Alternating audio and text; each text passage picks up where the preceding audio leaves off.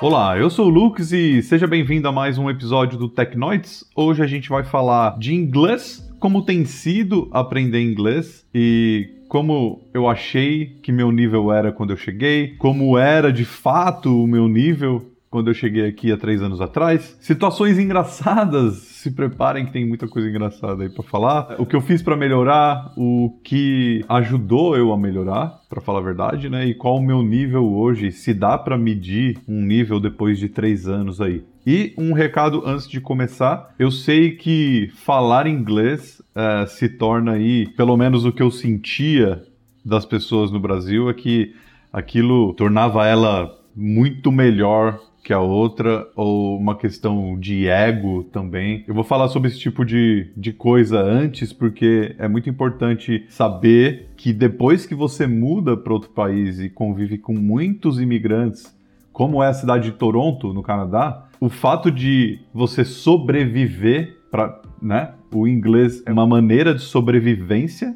Isso se torna completamente inútil, fútil e desnecessário tanto para sotaque ou se você fala corretamente ou não. Quando se torna sobrevivência, isso vai por água abaixo e você é igual a todo mundo independente. Então, pense nisso. Isso é uma coisa que eu aprendi, né, quando eu vim para cá. Vale muito para a gente não dar tanto valor assim a falar às vezes com um sotaque ou alguma coisa errado porque de fato é a sua segunda língua, então é, deixe isso para lá. Vai ter gente que sempre fala melhor que você? Vai, e cada pessoa tem uma velocidade de aprendizado e uma facilidade de aprendizado que não se mede quando você consegue pelo menos se comunicar. Isso não importa, o que é mais importante é você aprender e estar tá feliz ali. Muita gente gosta de aprender por hobby ou, enfim, é, às vezes por trabalho, então você está apenas sendo profissional no seu trabalho e isso pouco importa, contanto que você consiga se comunicar. Dito isso, vamos lá ao episódio de como tem sido aprender inglês.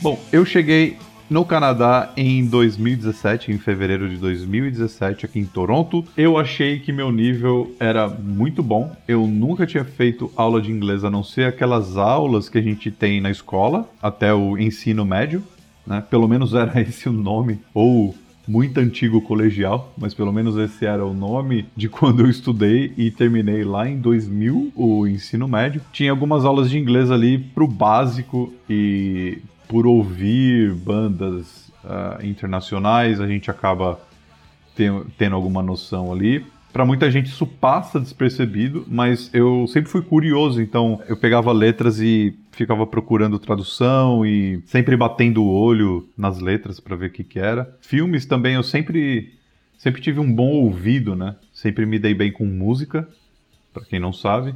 Inclusive a banda tá aqui nosso primeiro single tá aqui no Spotify, a banda Room Back, ou Room Back.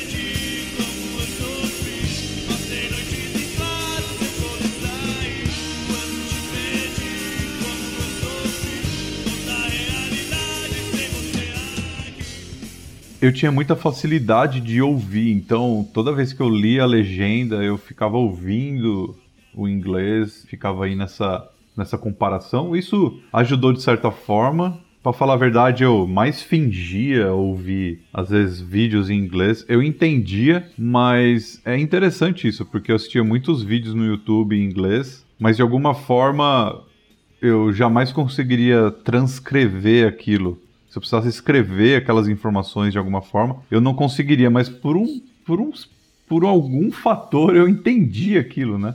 Ou compreendia aquilo que estava sendo dito, o que é bem interessante. Hoje, se eu assisto vídeos no YouTube em inglês, eu consigo uh, tranquilamente entender uh, esses. Até porque geralmente é um assunto que eu entendo ou que eu estou interessado, então tá no meu universo, o que facilita muito pra gente, pro aprendizado. É você estar tá sempre consumindo conteúdo do seu ambiente, onde você está mais confortável e muito importante você sair da zona de conforto. Então você assistir. Por isso que di dizem que o TED é muito bom, porque você sai da sua zona de conforto. Às vezes está falando de ciência, de, é, de outras coisas para você absorver mais vocabulário, etc. Mas esse, isso é outro tópico que eu já estou adiantando aqui. Mas quando eu cheguei aqui, eu tinha todo esse background aí de ter música, mas nunca aprendi, nunca tive aula, nunca fiz nada disso. Em 2013 eu fui para os Estados Unidos com meu amigo Vitor. A gente foi para os Estados Unidos, a gente passou para visitar meu primo em Washington. Depois a gente foi para Baltimore, Filadélfia e então Nova York por 12 dias mais ou menos. Passamos aí 22 dias mais ou menos pelos Estados Unidos ali. Foi minha primeira viagem internacional e para os Estados Unidos, obviamente, foi foi um teste muito interessante, porque eu mal entendia as pessoas que eu achei que eu pudesse entender, e eu não conseguia falar, não porque eu não conseguia responder, mas porque você trava completamente. Você trava completamente tudo aquilo que você internamente sabe, né? você esquece completamente na hora de responder alguma pessoa ou falar alguma coisa. E é engraçado que 10 minutos depois você consegue ouvir perfeitamente aquela pessoa falando e consegue perfeitamente criar uma resposta para aquela pessoa, é o que é mais é, o que é mais bizarro ainda. É, aquilo tá dentro de você, você sabe como fazer, mas você trava completamente. Então, diria que confiança é um ponto bem importante dentro desse contexto aí que eu, que eu acabei de falar. Então, eu achei. Né, em 2013 eu já achava que. Eu já tinha uma prova de que meu nível não era aquilo que eu imaginava, mas eu jamais pensei que em 2017 eu estaria morando fora. Então eu nunca me preocupei com isso. Eu e minha esposa a gente estava namorando na época, a gente resolveu sair do Brasil e aí quando eu cheguei em 2017 eu fiz uma prova aqui na, na escola de inglês, dentre o nível de 0 a 16, se eu não me engano. Entrei no nível 6. Uh, e acho que era esperado que eu pelo menos fosse para o 8 para completar o tempo de, da programação que a gente teria aqui para eu ir para a faculdade. Mas enfim, entrei no nível 6, aí eu teria que estudar bastante para pular. Enfim, meu nível aí entre 0 e 16 era 6. E a aula era basicamente o professor falando ensinando algumas coisas uh, e você fazia uma provinha ali bem ok assim nada nada absurdo uh, tanto que eu consegui pular do 6 para o 8 consegui pular uh, tranquilamente foi bem bem de boa nesse sentido. Tenho, tinha um nível 8 e um nível no meio né tipo 8 9 e aí eu fui pro 10 lá tinha o 6 e o 7 eu não fui pro 7 né Man... era geralmente a mesma sala 6 e 7 8 e 9 né era de dois em dois assim mas era a mesma sala então eu fui do 6 para o 8, eu pulei para o 8. E no 8 eu fiz o 9. E aí então eu fui para o 10. Quando eu fui para o 10, eu achava que eu era canadense. Que eu tinha aprendido aí nesses meses, três meses, estudando e, e conversando ali, aqui e ali, ouvindo. Eu era canadense. É, a confiança lá em cima. E o nível 10 foi onde eu tive que escolher, como se fosse uma especialização do nível 10. Né? No meu caso, que ia para a faculdade, o nível 10 oferecia um plano de pathway, que seria um caminho, né? um caminho para a faculdade, uma preparação para a faculdade, que iria ir do 10 ao 16 também, mas tudo dentro desse nível. Eu tinha que alcançar o nível 14, é, do 10 para o 14 aí, para ter o acesso direto para a faculdade. E aí as coisas mudam, né? As coisas mudam. Nível 10, outro tipo de preparação, outro tipo de professor, textos mais pesados, é, as provinhas que tinha para passar de nível já não eram divertidas e legais, era eles usavam o TOEFL. Eu, eu não acho justo eles usarem o TOEFL para esse tipo de análise. Esse tipo de prova, tipo TOEFL, ele é usado nos Estados Unidos para medir o seu né, para você receber aí uma avaliação sobre o seu inglês. Existe o IELTS também, que é britânico, e existe um canadense, que é o CELPIP, que é o que eu fiz e vou falar mais para frente para vocês. O TOEFL, ele ele não é só saber inglês, tanto que tem muitos testes para nativos, né? Os nativos vão fazer esse teste e eles não tiram nota alta, porque não é só saber o inglês, você, não é só você ser mestre no inglês, você tem que estudar como fazer a prova. Acho que existe muito isso no vestibular também.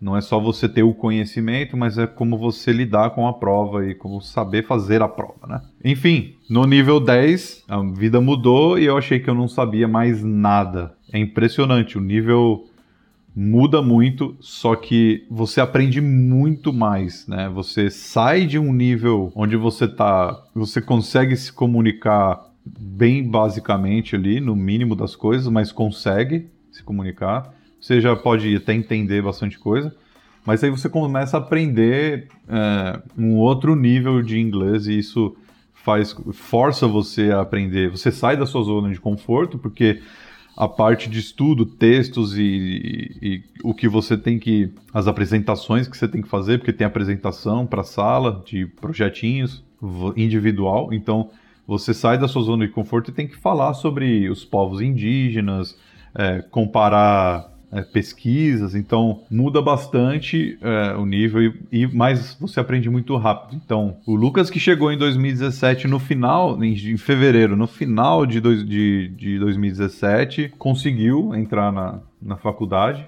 É, por alguns outros métodos. É, eu fiz a prova direto na faculdade, que era um texto, uma redação e, e a parte de múltipla escolha.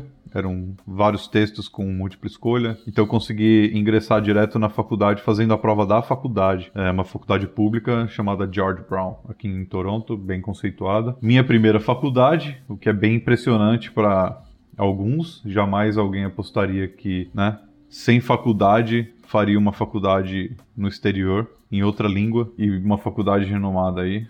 Foi uma conquista muito legal e mas foi foi por pouco por pouco. Então, esse, essa medição de como era o meu inglês, como eu achava que era e como era, foi um choque, foi um choque.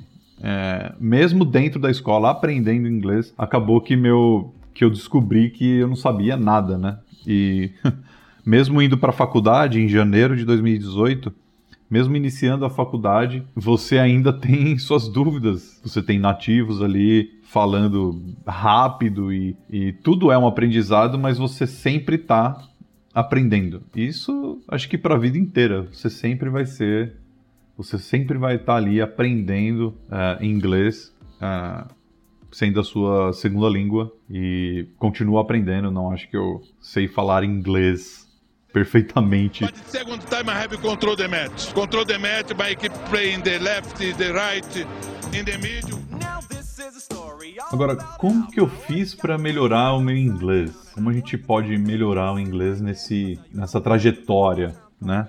De tem uma hora que a gente não consegue mais aprender, parece que a gente tá ali estagnado em uma coisa. É bem diferente o aprendizado, né, de quem tá morando num país com a, que fala inglês e, e quem está no país que não fala inglês, que é muito difícil você estar tá praticando ali todos os dias. Você liga a TV e tá, tá falando e você tem que lidar com situações que você tem que falar inglês. Então, resolver alguma coisa no banco, ou receber alguma ligação, ou no trabalho, né? Ter que resolver alguma coisa, a não ser que você trabalhe para uma empresa, só fala inglês no seu trabalho e, é e mora no Brasil, né?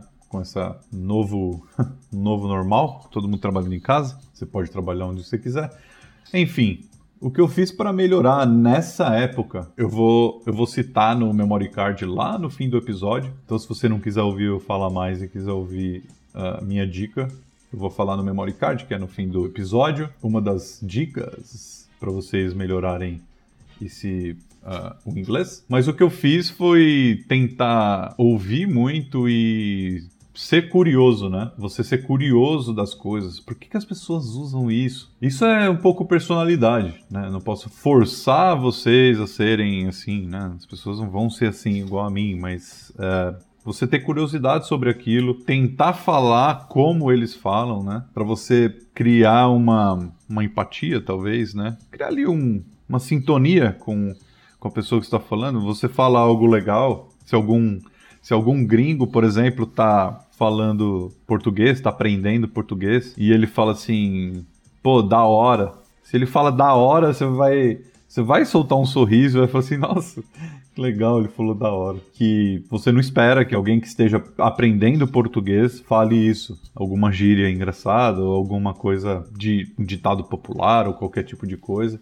Ou fale como você está falando. Isso cria uma, uma relação, né? Eu acho que essa minha curiosidade fez com que, por mais que eu não fale, assim, 100% hoje, né, esteja ainda aprendendo, eu tento falar sempre parecido com o que eles uh, falam, né? Não sei se isso soa ruim ou não, mas é o que eu faço e isso se tornou assim, poxa, para eu fazer isso, eu preciso ser curioso e saber por que que eles falam isso no final da frase, por que que eles falam dessa forma, nessa estrutura de frase, a mesma frase nessa estrutura e por que que eu penso assim em português de uma estrutura diferente para eles deve ser mais fácil de entender. Então, curiosidade, né? O que eu fiz para melhorar foi ser curioso, assistir séries sem legenda, com legenda, voltar, pausar, ver o que, que aquela palavra significa. Isso faz você memorizar, né? Na, na, no, meu, no meu entender, quando você tem uma situação dessa de pesquisar e ver, olha só você pensa nessa palavra, pensa como seria em português, pensa como seria em inglês, cria uma, uma frase ali na sua cabeça e você não vai esquecer aquela palavra. Você vai acabar decorando ela, porque você, além de ver a tradução, você encaixou ela num, numa frase que fez sentido, então você consegue usar ela. Mais um vocabulário adicionado aí para sua mente, vamos se dizer. Existem muitas outras coisas, eu estou falando aqui coisas que eu lembro mais ou menos, não tem segredo, não tem fórmula mágica para aprender, mas é tudo você usar o seu, o seu, o que você gosta. Se você ama YouTube, vai no YouTube. Apesar de YouTube, as pessoas estão falando, estão é, se comunicando muito bem, né? Tão, às vezes falam bem devagar, é, às vezes coisas que você gosta. O bom é sempre sair da zona de conforto também, quando puder. Veja, assista um TED ou séries também para você pegar aí. Leitura, né? Leitura ajuda muito também, ler coisas em inglês, escrever também é uma coisa que ajuda bastante, mas a prática, né? A prática sempre está aí do nosso lado. Se não praticar, a gente acaba esquecendo. Existem aplicativos aí que você possa praticar, enfim. Mas basicamente foi o que eu fiz. Foi ser curioso em tudo que eu via, lia e, e para aquilo entrar mesmo na cabeça.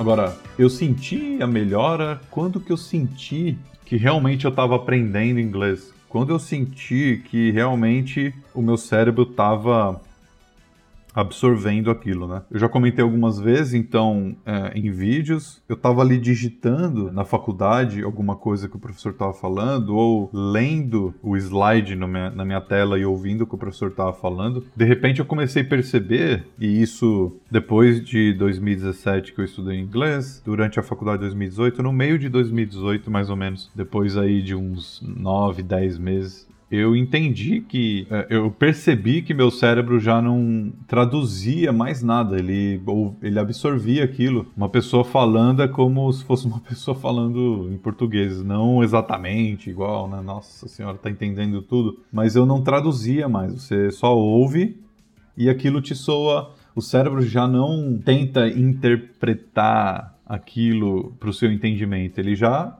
absorve aquela informação naturalmente. E isso é muito legal. Eu acho que de todo o esforço é uma recompensa que eu sempre busquei essa conquistar isso, né? Você entender o inglês sem se esforçar pelo fato de você estar tá ali trabalhando o seu entendimento a todo momento. No início se cansa muito mentalmente e isso foi muito muito gratificante ter conquistado isso. A fala ela vem naturalmente como né, uma eu acho que uma, uma, um complemento do que você do que seu cérebro tá, tá agindo ali. Então, se você tá entendendo, você consegue meio que falar sem ficar pensando, montando frase. Mas óbvio que você tem que parar para pensar às vezes.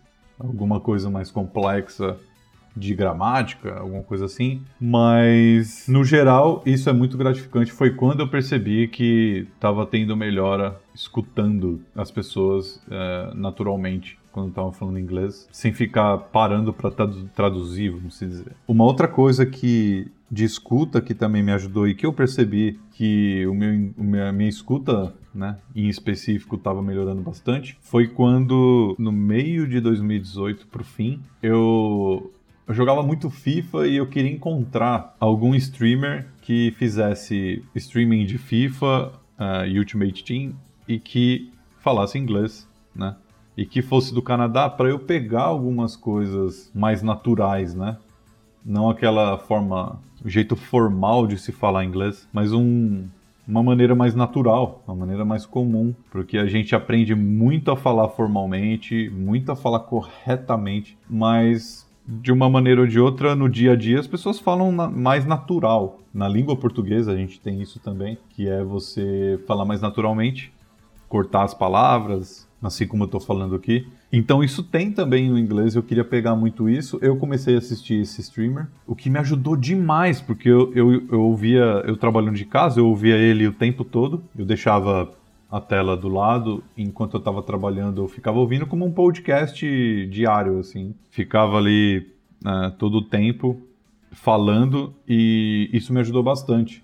Então, eu acho que o que mais melhorou mais nas minhas, uh, minhas habilidades, vamos dizer, acho que a escuta foi o que mais teve uma melhora aí, bem perceptível. E segundo, pelo fato de eu trabalhar para uma empresa aqui, é, e agora, trabalhando de casa, a gente escreve muito, então a escrita foi a segunda, a segunda melhora evidente aí. Depois que eu comecei a trabalhar, a, a escrita melhorou muito. É, primeiro, de como você tem o que eles falam que é o business English, que é a linguagem do dia a dia no trabalho, né? Que por mais que seja TI, tem uma comunicação diferente ali, né? Tem muita sigla, tem o jeito de falar e de cobrar as coisas, o vocabulário, tudo muda, né? Então você aprende bastante lendo, interpretando aquilo e você repete como as pessoas fazem lá e isso é o aprendizado. Você acaba aprendendo igual uma criança, né? Eu sempre falo que a gente chega aqui um bebê, vai aprendendo igual um nenezinho mesmo. Aprende o que que é, ah, como chama aquela frutinha, como chama aquela comidinha, tudo tudo do zero mesmo. Tudo tem um nome específico para se aprender e é muita coisa, né? Então você acaba se sentindo um bebê. Mas enfim, a escrita foi a segunda, trabalhando na Kobo, né? Hoje eu sou programador na, na Kobo. E antes também, a minha fala teve uma melhora legal quando eu fui caixa de um supermercado aqui chamado Metro. É um mercado bem grande. Ele está aí na categoria de supermercado médio, né? Ele não é nem um popular e nem um top supermercado médio e foi muito legal, foi uma experiência incrível. Aprendi muitas coisas, muito vocabulário, é, muitas palavras, nome de produto e falar, né? Lidar com o cliente, fazer as coisas e ouvir ao mesmo tempo, atender, ser gentil, dar troco. Meu Deus do céu, dar troco. se acostumar com a moeda. É, nunca trabalhei de caixa, então sempre não estava usando dinheiro há muito tempo. Nunca precisei ficar fazendo conta para troco. Então você, mesmo tendo na tela ali, você tem que contar o dinheiro. As moedas são diferentes. Por incrível que pareça, a moeda de 5 centavos é maior do que a de 10 centavos. Meu Deus. Isso era. Isso era um. Nossa, confundia tudo minha cabeça. Nossa, no início era um terror, porque a moeda de 5 centavos era maior do que a de 10 centavos. Vai entender. Enfim, acostumei, passei bem e tive situações difíceis para lidar com o cliente poucas vezes, umas duas, três vezes em quase um ano, é, um ano e pouco, né? Um ano e três meses eu fiquei lá. Tenho muito orgulho de ter trabalhado lá. Foi uma experiência incrível e o inglês vem, tem que se segurar e manter calma e, e vai, você resolve. Você resolve foi quando realmente eu senti as melhoras aí em cada em cada skill, né? Em cada habilidade no dia a dia.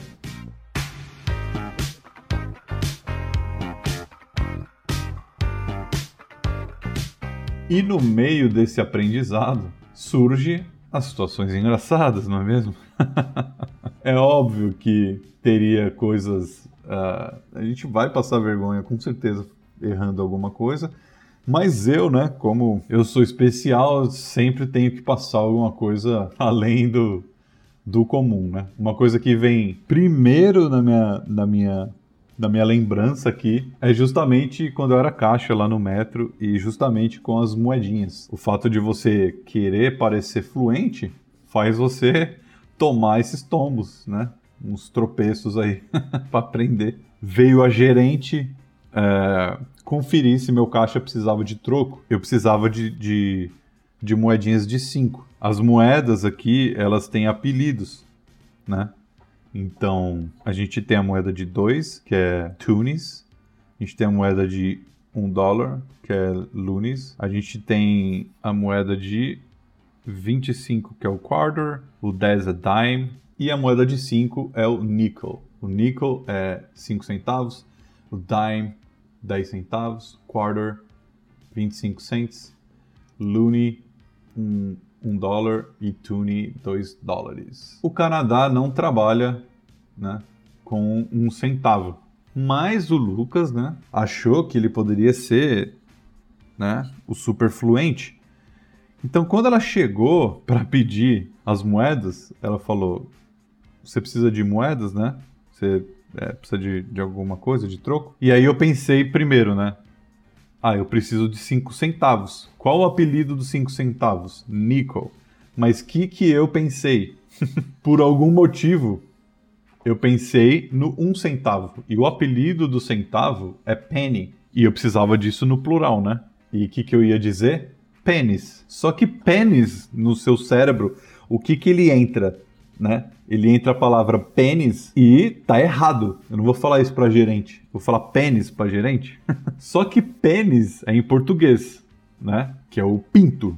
E em inglês é penis. Só que como entrou pênis na minha cabeça em português, eu cheguei para ela e falei: "Eu não tenho pênis". Só que eu falei em inglês, né? Eu não tenho penis. I have no penis. Ai, essa foi uma situação impressionante. Só que eu acho que eu tava tão inseguro em falar isso que ela. eu falei muito baixo e ela não ouviu. E pior, né? Nem tem um centavo no Canadá, ou seja. Ah, essa foi uma. essa foi uma situação impressionante, incrível. De verdade. Eu, eu desacreditei quando eu. quando eu ela não ouviu, então, ou ouviu e, e desencanou, né? Fazer o quê? Bom, e depois de todas essas uh, esses aprendizados aí, uh, qual seria o meu nível hoje? Eu daria para medir meu nível hoje três anos depois? Bom, eu fiz uma essa prova canadense que eu citei mais cedo.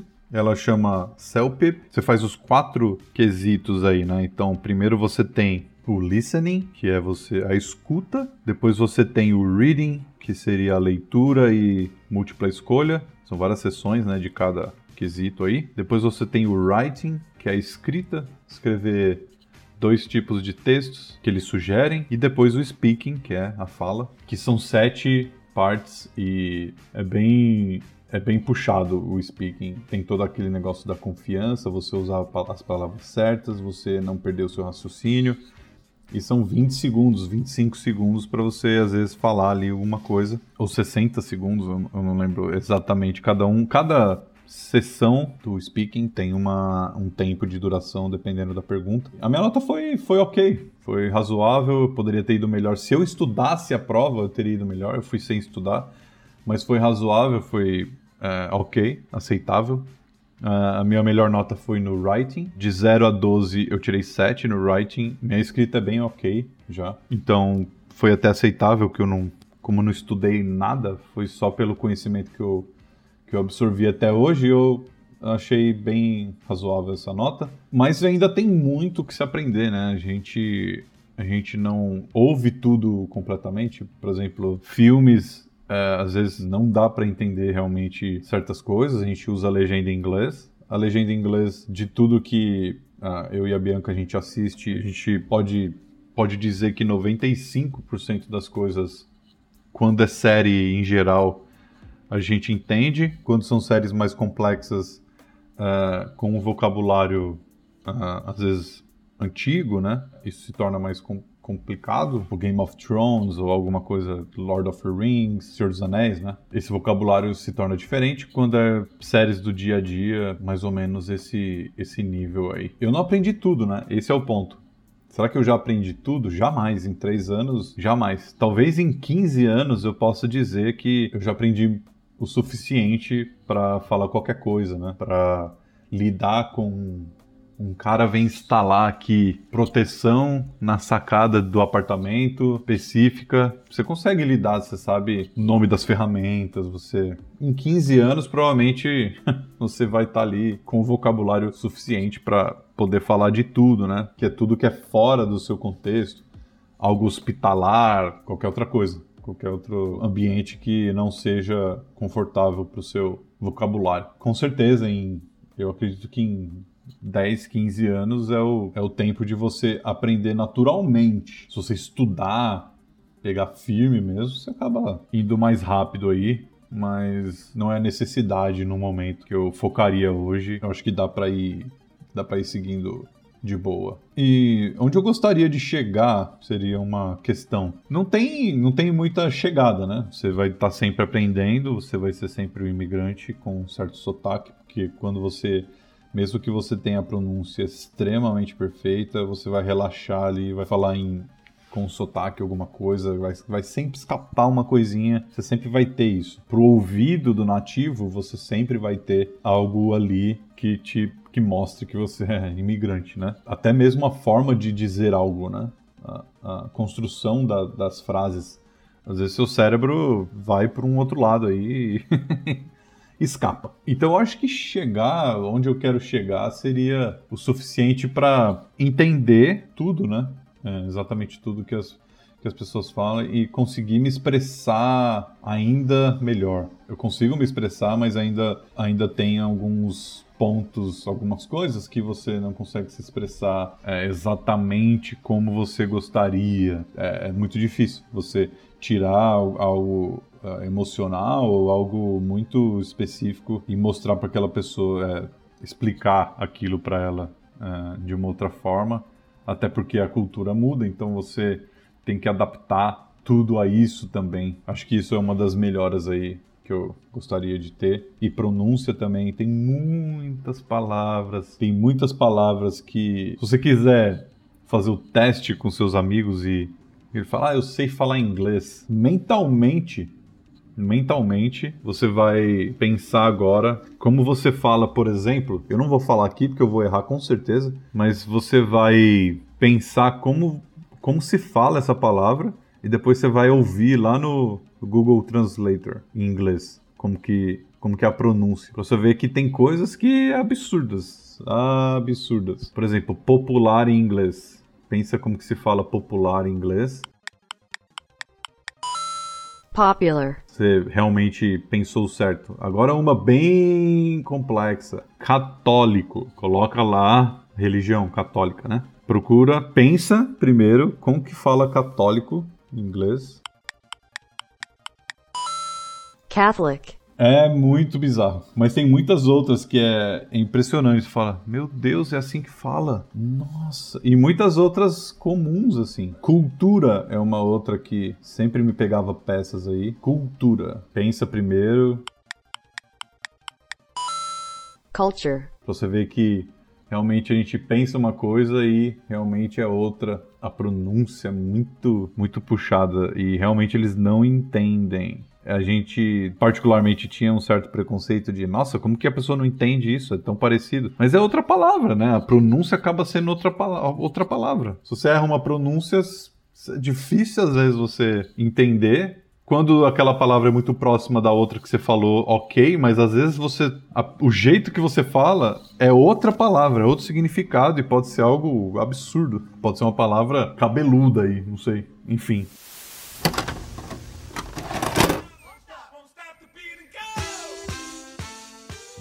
Agora vamos ao memory card. O que temos no memory card de hoje? Bom, no memory card de hoje eu trago para vocês o podcast Culips, que se é C U L-I-P-S. Tá no Spotify, tá no, no Apple Podcasts e você consegue acessar de outras uh, maneiras também. Mas esse podcast é muito legal. É um podcast de um de um canadense. Tem várias, uh, vários episódios de conversação, de situações muito comuns aqui e específicas do Canadá. Então, quando você chega numa cafeteria, que você quer pedir um café, como que você faz, uh, quando uma pessoa pede alguma orientação de como que eu chego em tal lugar, como que são coisas muito do dia a dia, muito legais e, e específicas do Canadá, né? Uh, ele conversa com algumas outras pessoas dos Estados Unidos também. Isso é uma troca legal de forma com que os dois uh, falam, é basicamente a mesma coisa, geralmente é a mesma coisa mas é muito legal. Isso me ajudou bastante no meu quando eu estava estudando inglês no meu primeiro no meu primeiro emprego. Eu estava estudando inglês, então eu ouvia durante que eu estava trabalhando de limpeza. Então, enquanto eu limpava tudo lá os escritórios, eu ficava ouvindo Culips, ouvindo essas conversações, o jeito de falar. Isso trouxe bastante coisa é, legal para o meu conhecimento. Eu acho que vale muito a pena se vocês não têm como praticar ou saber é, o inglês do dia a dia, que é difícil a gente alcançar. Como que as pessoas falam no dia a dia?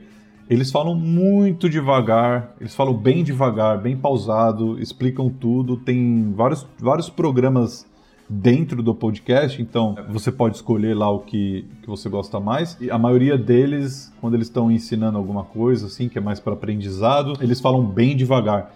Então, esses de aprendizado não são coisas assim, tipo aula de inglês, né? É, gramática, essas coisas. Não, são conversações do dia a dia. Você aprende como você pode dizer aquilo é, de uma maneira mais fácil ou usando alguma expressão, enfim. Vale muito a pena Culips Podcast, C-U-L-I-P-S. Ouçam, vale muito a pena. E depois me digam, me digam aí nas redes sociais, no Twitter e Instagram, com a hashtag Tecnoids. Me digam aí o que vocês acharam e se esse podcast realmente valeu a pena para vocês. Não se esqueçam de me seguir nas redes sociais, nas redes sociais, Instagram e Twitter. Eu mudei o nome lá para Eu Sou Lux. Eu tava meio confuso aí se eu deixava o antigo, se eu deixava meu nome, enfim. Eu criei esse Eu Sou Lux e você pode me seguir lá no Instagram e no Twitter. E é isso. Até o próximo episódio. Eu sou o Lux e esse é o meu mundo.